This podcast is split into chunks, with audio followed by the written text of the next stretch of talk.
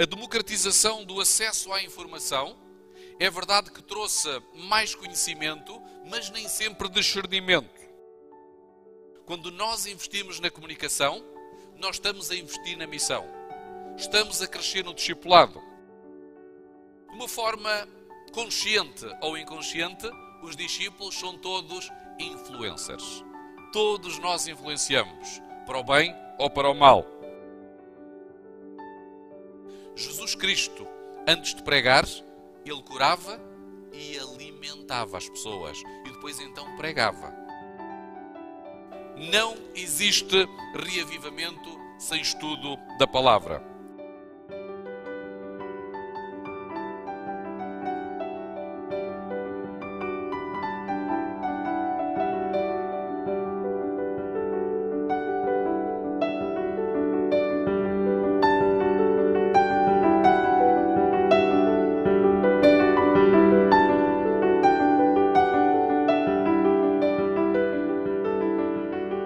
Olá, este é o podcast Encontro, o podcast semanal que lhe trará alimento espiritual para a sua semana.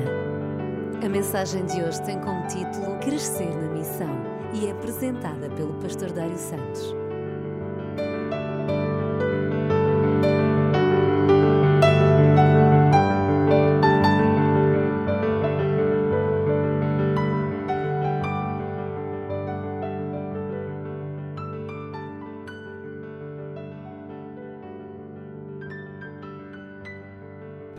Um feliz sábado a todos os meus queridos irmãos.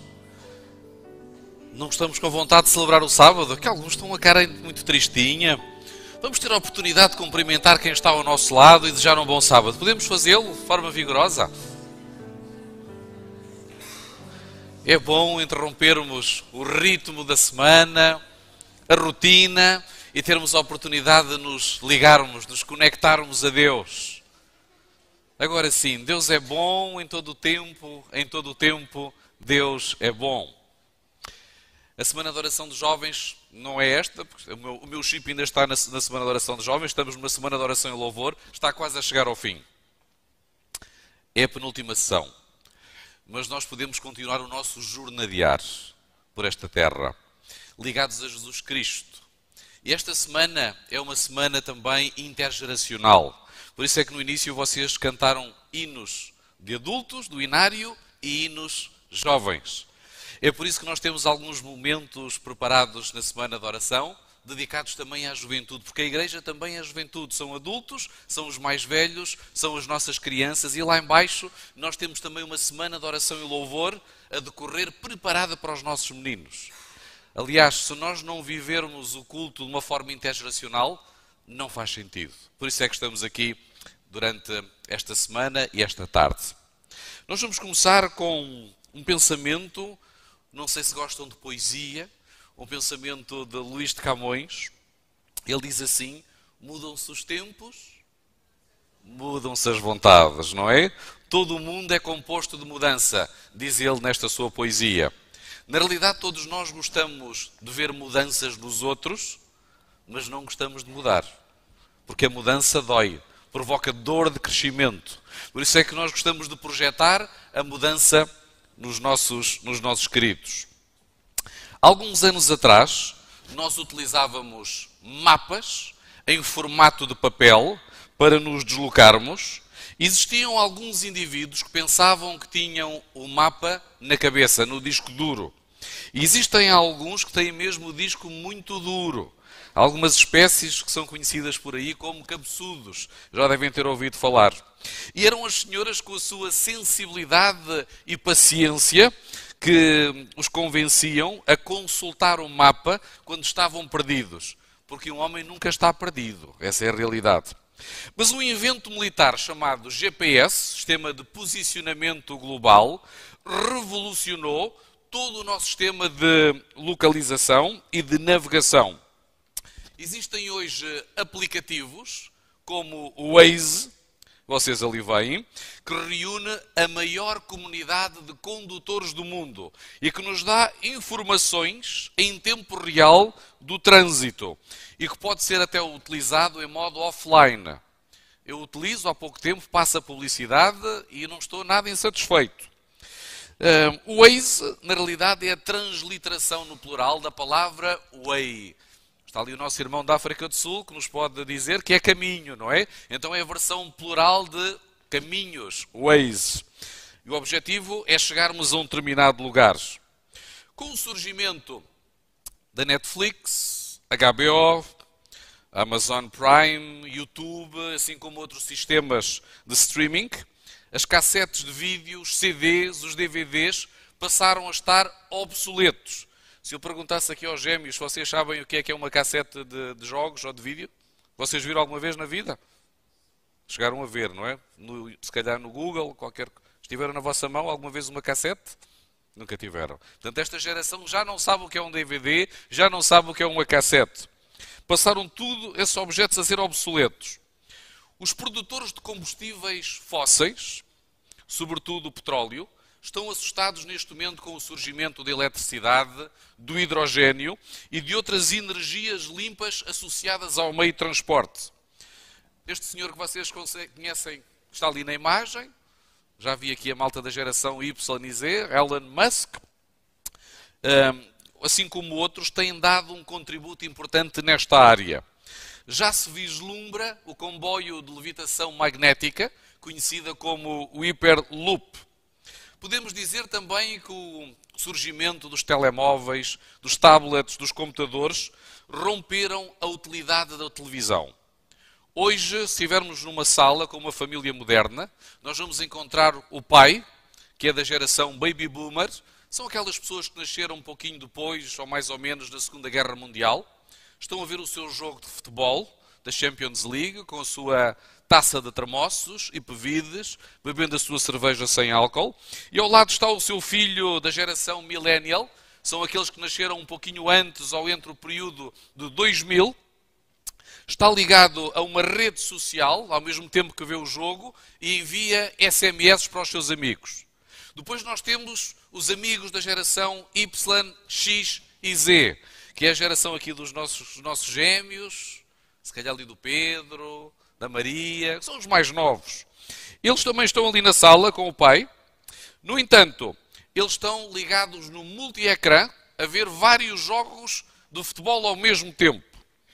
Um, ao mesmo tempo, estão a ver uma série no tablet, estão a jogar com os seus uh, fones, headphones, um jogo na PlayStation online enquanto fazem uma live no Instagram e publicam no TikTok.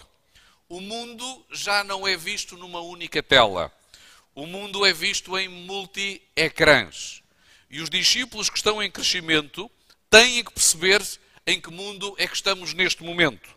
É verdade que este cenário de inovação e de empreendimento traz coisas novas, mas também traz vários problemas e desafios. Nós somos a sociedade com talvez a maior tecnologia de informação da história, de sempre. Mas somos aquela que também comunica menos. Se vocês forem a um restaurante tradicional americano, que é o McDonald's, vão encontrar eh, uma família sentada, ou num outro restaurante, eh, sentados a comer e todos nos seus gadgets, no seu telemóvel. E às vezes estão a comunicar uns com os outros, no telemóvel a uma distância curta. Esta é a sociedade também que sofre mais de solidão, de isolacionismo. Quer isto dizer que nós podemos estar na igreja rodeados de muita gente e estarmos sozinhos, sentirmos sozinhos. Há pessoas que estão sozinhas em casa, apesar de terem a sua família. A democratização do acesso à informação é verdade que trouxe mais conhecimento, mas nem sempre discernimento. Por isso, na realidade, é cada vez mais difícil saber onde é que está a verdade, ou o conjunto de verdades, devido a um mundo repleto de fake news ou de conteúdos manipulados.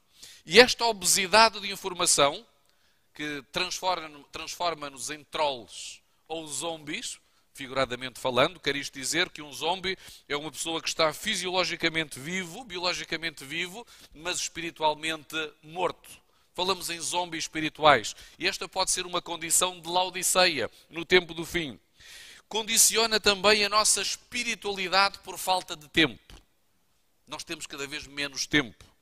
E os cristãos são também chamados a estar neste mundo nós somos chamados a estar neste mundo para evangelizar. É um mundo novo que precisa também da nossa ação. Precisamos de crescer no discipulado, percebendo este tempo que estamos a viver. Quando nós investimos na comunicação, nós estamos a investir na missão. Estamos a crescer no discipulado. Quando colocamos mensagens no Facebook, no Twitter, no WhatsApp, nós estamos a investir na missão. Sim, para edificar e não para publicar os nossos pecados. Curiosamente, o isolacionismo e recentemente o confinamento trouxeram também algo especial à sociedade. As pessoas têm sentido fome e sede do contacto pessoal. As pessoas têm sentido fome e sede da vertente espiritual. E os discípulos do século XXI deveriam aproveitar esta dimensão. Contudo, existe sempre um risco, que é de transferir para os meios tecnológicos aquilo que nós poderíamos fazer através do contacto pessoal. Há um senhor sociólogo espanhol que diz na sua obra A Sociedade em Rede, a Era da Informação, que hum, a revolução tecnológica, concentrada na tecnologia da informação, está a originar uma consequente mudança nas relações sociais, nos sistemas políticos e no sistema de valores. Quer isto dizer que cada indivíduo é influenciado através da rede social em que está integrado. Por isso, nós deveríamos procurar redes honestas, puras, espirituais. Pela contemplação, nós somos transformados. De uma forma consciente ou inconsciente, os discípulos são todos influencers. Todos nós influenciamos, para o bem ou para o mal. A crise recente do Covid provocou uma alteração estrutural na Igreja sem precedentes. E nós podemos encontrar vários prós e contras na chamada Igreja Digital. Por exemplo, uma destas inovações foi a consolidação dos departamentos de comunicação nas igrejas. Nós hoje podemos estar a transmitir esta emissão para casa através do streaming, através do YouTube, mas nem sempre foi assim. Por isso a providência colocou-nos a falar a linguagem deste tempo. Nós não podemos alcançar pessoas do século XXI com linguagem do século XIX.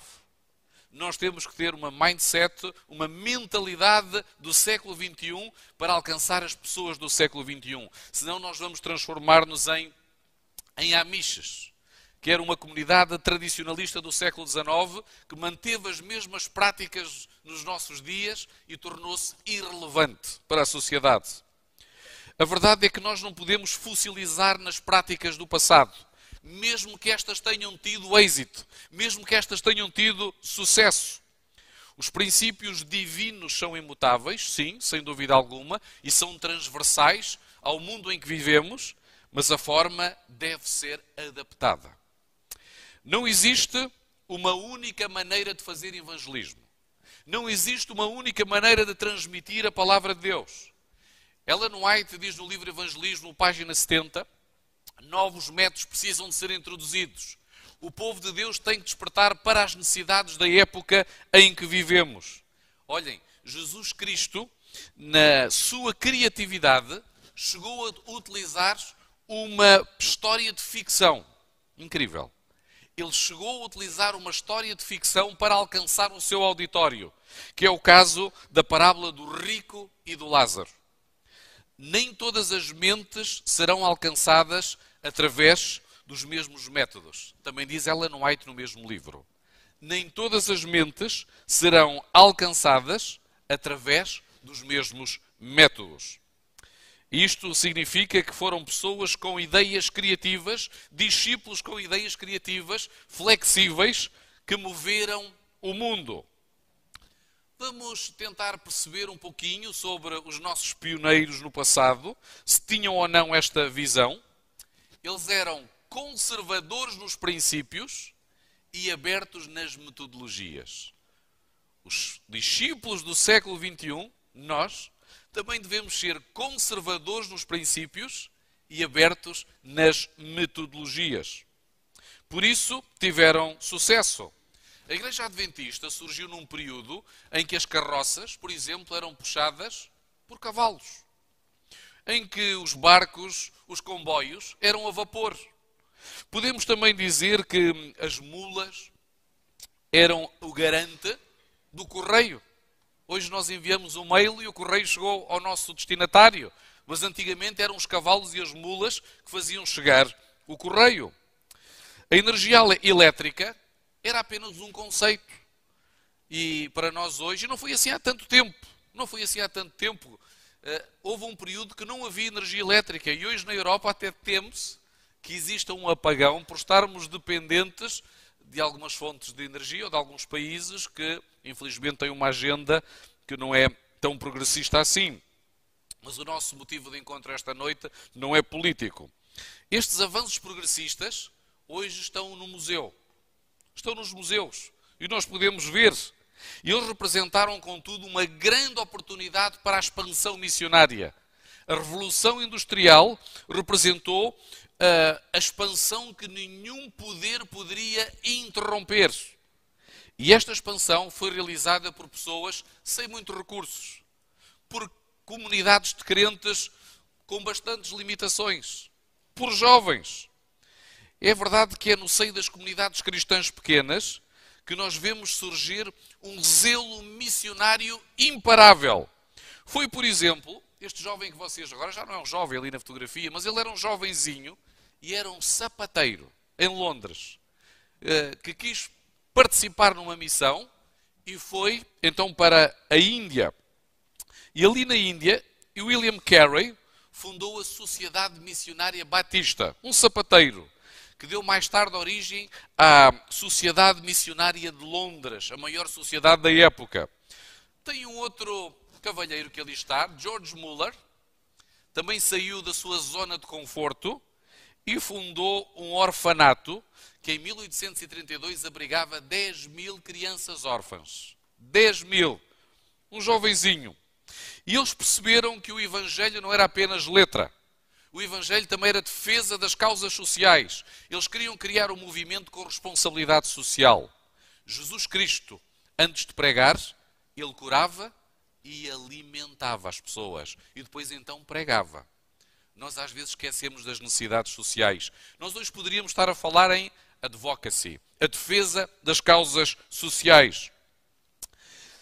Sabemos também, por exemplo, uh, podíamos falar aqui de outros exemplos, como David Livingstone, dos grandes missionários em África, Moffat, William Miller, que deu origem ao movimento Millerita. Sabem que todos os períodos de reavivamento estão profundamente ligados à oração e ao estudo da palavra. Não existe reavivamento sem oração e sem estudo da palavra. Por isso é que nós estamos aqui reunidos esta noite e é por isso que fizemos este itinerário durante toda esta semana. Procuramos Deus através da oração e do estudo da palavra. E foi nesta época, curiosamente, que se voltou a estudar as profecias de Daniel e Apocalipse. E elas são relevantes mais do que nunca nos nossos dias. Para quê? Para quê? Para se crescer no discipulado, para conhecermos o tempo, para percebermos o contexto. Já pensaram que hoje também pode ser assim?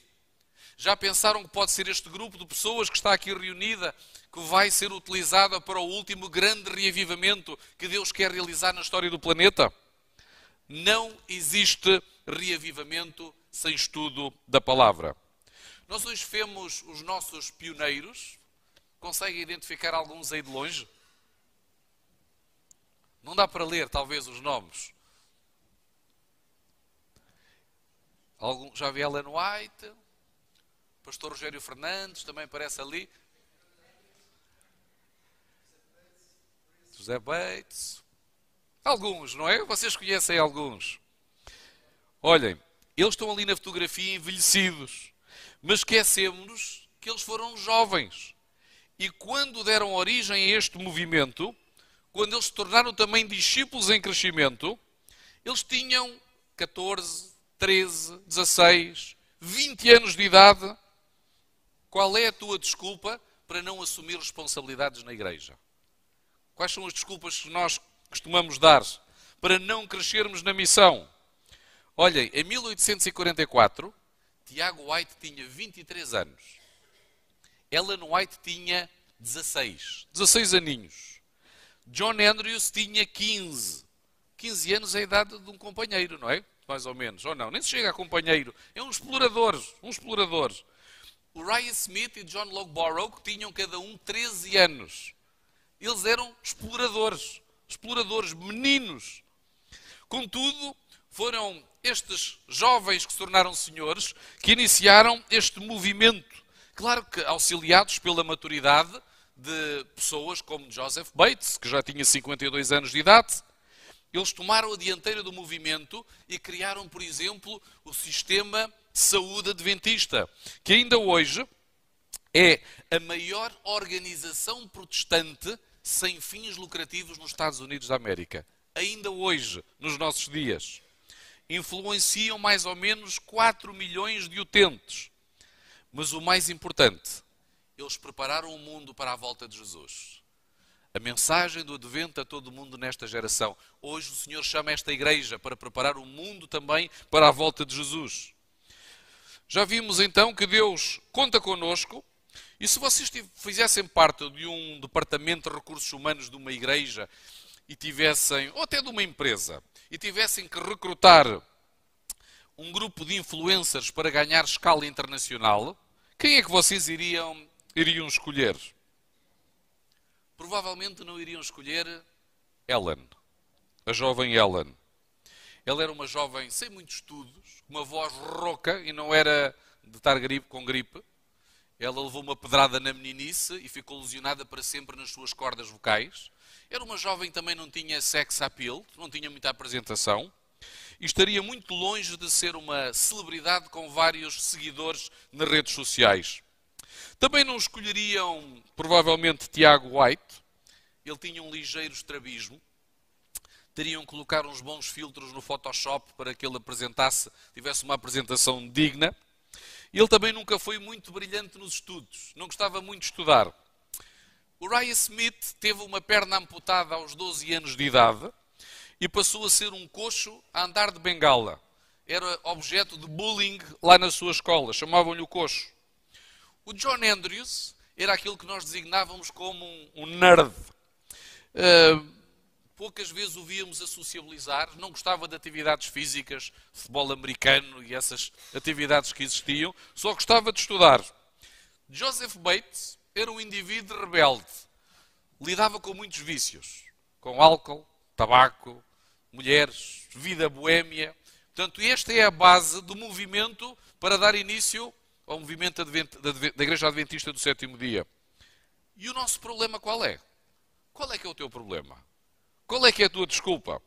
Quando Deus chama e quando Deus encontra disponibilidade, Ele capacita. Ele capacita-nos. Estes discípulos tinham todos um denominador comum. E que denominador comum era esse? Eles participaram no grande desapontamento de 1844 Todos eles ficaram tristes. Todos eles estiveram a ponto de abandonar a fé. Mas foram resilientes. Esta é uma experiência que se pode passar connosco hoje. Às vezes nós passamos por desapontamentos. Há pessoas que nos desapontam. A própria igreja pode nos desapontar. Às vezes nós ficamos tão tristes que estamos a ponto de deixar a fé. E isto é uma realidade que se pode passar até nos melhores crentes, nos heróis da fé mas temos a oportunidade de agarrar a mão de Jesus e sermos resilientes e seguir em frente. Ellen White continuou e continuou a sofrer de rouquidão. Mas quando começava a pregar, vocês sabem o que é que acontecia? A rouquidão desaparecia. Deus poderia tê-la curado, mas nunca o fez. Nunca o fez. Preferiu conceder-lhe uma prova, dar-lhe uma prova da sua proximidade da sua graça, do seu poder. Sempre que ela se erguia para falar, a rouquidão desaparecia. Era o tal espinho na carne que o apóstolo São Paulo tinha. E às vezes nós também temos espinhos na carne que oramos a Deus para remover e Ele vai permitir que possamos conviver com eles até ao seu regresso. Porque é a forma que Ele tem de nós podermos depender dEle. Muito antes da invenção, da invenção dos microfones, Ellen podia ser escutada por uma multidão de 20 mil pessoas. Eu não sei quanto é que tem o estádio do Bonfim. Quantas pessoas é que leva ao estádio do Bonfim? 20 mil? Se calhar nem tantos.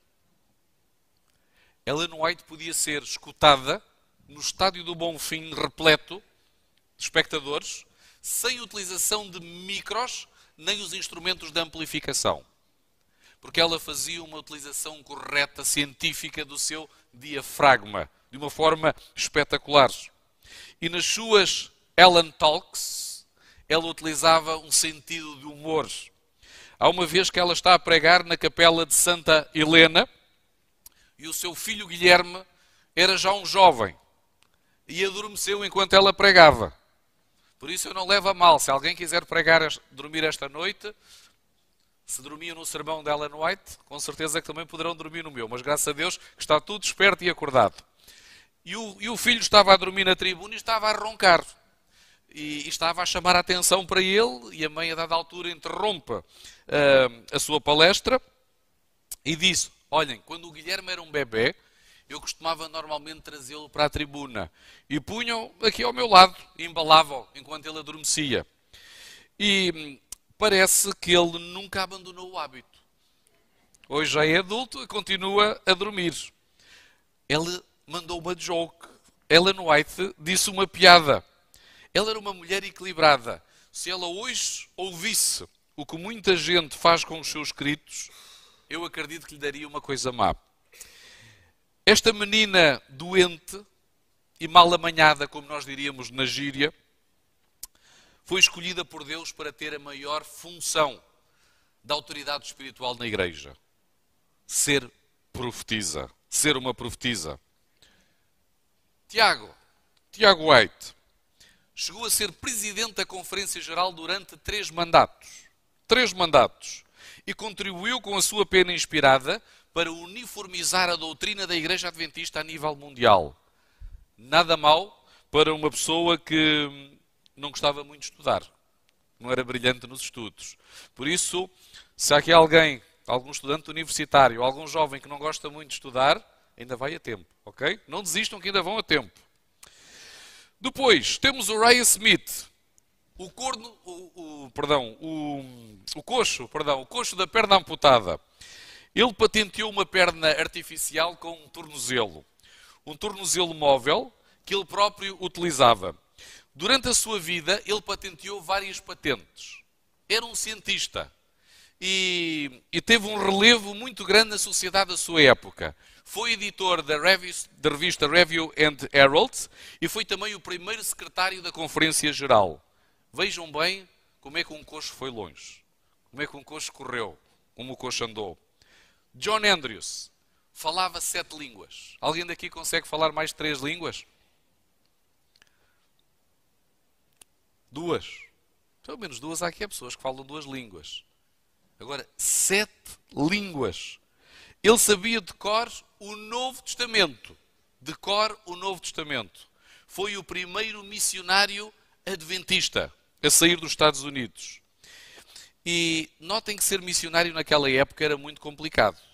Às vezes as famílias despediam-se nos portos e significava que era o último encontro. Porque quando eles saíam para a missão, muitas vezes morriam de malária e de tuberculose. Mas logo de seguida Deus fazia suscitar novos obreiros que saíam na missão. Talvez traga aqui um último exemplo. Joseph Bates. Joseph Bates foi o pioneiro que viveu mais tempo. Que é que terá sido?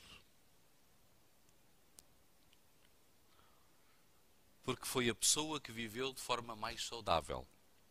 Ele tornou-se vegetariano, abandonou a carne, abandonou o peixe, abandonou o álcool, abandonou, abandonou a nicotina e descobriu a doutrina do sábado, descansando nesse dia. Por isso foi o pioneiro que viveu mais tempo. Ele cuidava da sua saúde e confiava que Deus também faria a sua parte. Isto é graça. Deus chama escolhe, segundo o apóstolo São Paulo em 1 Coríntios 1, 27 a 29, Deus chama e escolhe aquilo que o mundo considera louco para confundir os sábios e escolhe o que o mundo chama fraco para confundir os fortes. E tudo isto para que ninguém se glorie. Para que ninguém se glorie. Às vezes nós ficamos surpreendidos com as escolhas que Deus faz. Porquê? Porque o chamado que Ele faz é sempre um chamado de graça. Na cultura do Antigo Testamento, a criança mais importante era o primogênito, era o mais velho. No entanto, quando Deus chama alguém para trabalhar para ele, nem sempre escolhia o primogênito. Ele escolheu, por exemplo, Abel em vez de Caim. Ele escolheu Isaac em vez de Ismael. Ele escolheu Jacó em vez de Isaú. Ele escolheu David em vez dos seus onze irmãos. A ordem de Deus é distinta, é diferente da nossa. Aquilo que precisamos de entender é que o chamado que Deus nos realiza é um chamado de graça. No período pré-desapontamento, em 1842, o primeiro discípulo chamado por Deus para esta obra de profecia foi um senhor chamado William Foy. Estão a ver o senhor William Foy? Não é o senhor de barbas, é o senhor que está ao lado. Um pregador afro-americano numa sociedade que ainda era esclavagista. A providência estava uma vez mais a romper paradigmas. E Deus mostra que não faz acessão de pessoas. E se era uma pessoa de origem africana, seria esse o profeta que o Senhor iria chamar. Mas foi, talvez com receio de não ser escutado pelos brancos, ou de ser ridicularizado pela comunidade afro-americana, recusou o chamado. Ele não quis ser usado como profeta. De seguida, Deus chamou um ministro, que lá está barbudo, branco, que tinha um bom nome, uma reputação na sociedade, e este também rejeitou. Alguns jovens estão a rir, talvez faça lembrar o Capitão Iglo, é parecido. Estamos na época das festividades, talvez o Pai Natal. Ele recusou o chamado. De seguida, de seguida, Deus mostra que não vai passar pelos critérios dos nossos dias. E a pessoa que ele vai chamar jamais passaria nas convenções da época. Foi chamada uma jovem, mulher, doente, sem estudos, menor de idade, a mais fraca dos seres. E esta deixou-se ser usada por Deus. Pode ser que nos nossos dias Deus também utilize os instrumentos menos prováveis. E são esses, menos, esses instrumentos menos prováveis que vão concluir a obra. O Espírito Santo está a sacudir. O Espírito Santo vai sacudir a igreja e dará as credenciais ministeriais ou do discipulado a quem for digno das mesmas, independentemente da idade, do género, da cor da pele ou do estatuto. Os desapontamentos surgem por vezes na nossa vida como algo que vem de Deus, como um desígnio divino, para provar o nosso caráter e para tratar também alguma questão que precisa de ser construída por Deus. Os desapontamentos trazem bênçãos, mas também trazem surpresas. Deus vai utilizar as ferramentas mais improváveis, os discípulos mais estranhos, segundo as nossas convenções, para realizar o seu propósito. Será que tu estás disposto a crescer também no discipulado? Será que também estás disposto a ser utilizado por Deus? Se o fizeres, aquilo que aconteceu no início do século XIX vai também acontecer nos nossos dias. Mas o Senhor precisa de encontrar disponibilidade. E a disponibilidade trabalha-se no reavivamento, trabalha-se na reforma, trabalha-se na oração e no estudo da palavra. Hoje é a penúltima sessão. Amanhã será a última. Mas eu quero desafiar este grupo de crentes a perseverar no reavivamento e na reforma, porque o que aconteceu no século XIX em breve vai acontecer nos nossos dias, mas a uma escala muito maior. Não tens estudos, não sabes falar, a tua voz está rouca, não tens vontade, és uma pessoa já de idade. Um dia Moisés dizia que era uma pessoa de idade e não sabia falar e que precisava de alguém mais novo e disse: Senhor, envia-me alguém mais novo. E Deus enviou um outro velhinho para o ajudar. Foi Arão. Aí nós vemos o sentido do amor de Deus. És jovem, tenho 12, 13 anos. Não te preocupes. Coloca-te nas mãos de Deus. Ele vai usar-te. E nós vamos ver o poder de Deus com grande eficácia atuar nos nossos dias. Que Ele te abençoe grandemente esta noite. Amém. Se gostou desta mensagem, subscreva a Igreja Adventista de Setúbal na sua aplicação de podcast habitual. Para mais informações, consulte as nossas redes sociais em adventistas.setúbal. Tenha uma boa semana.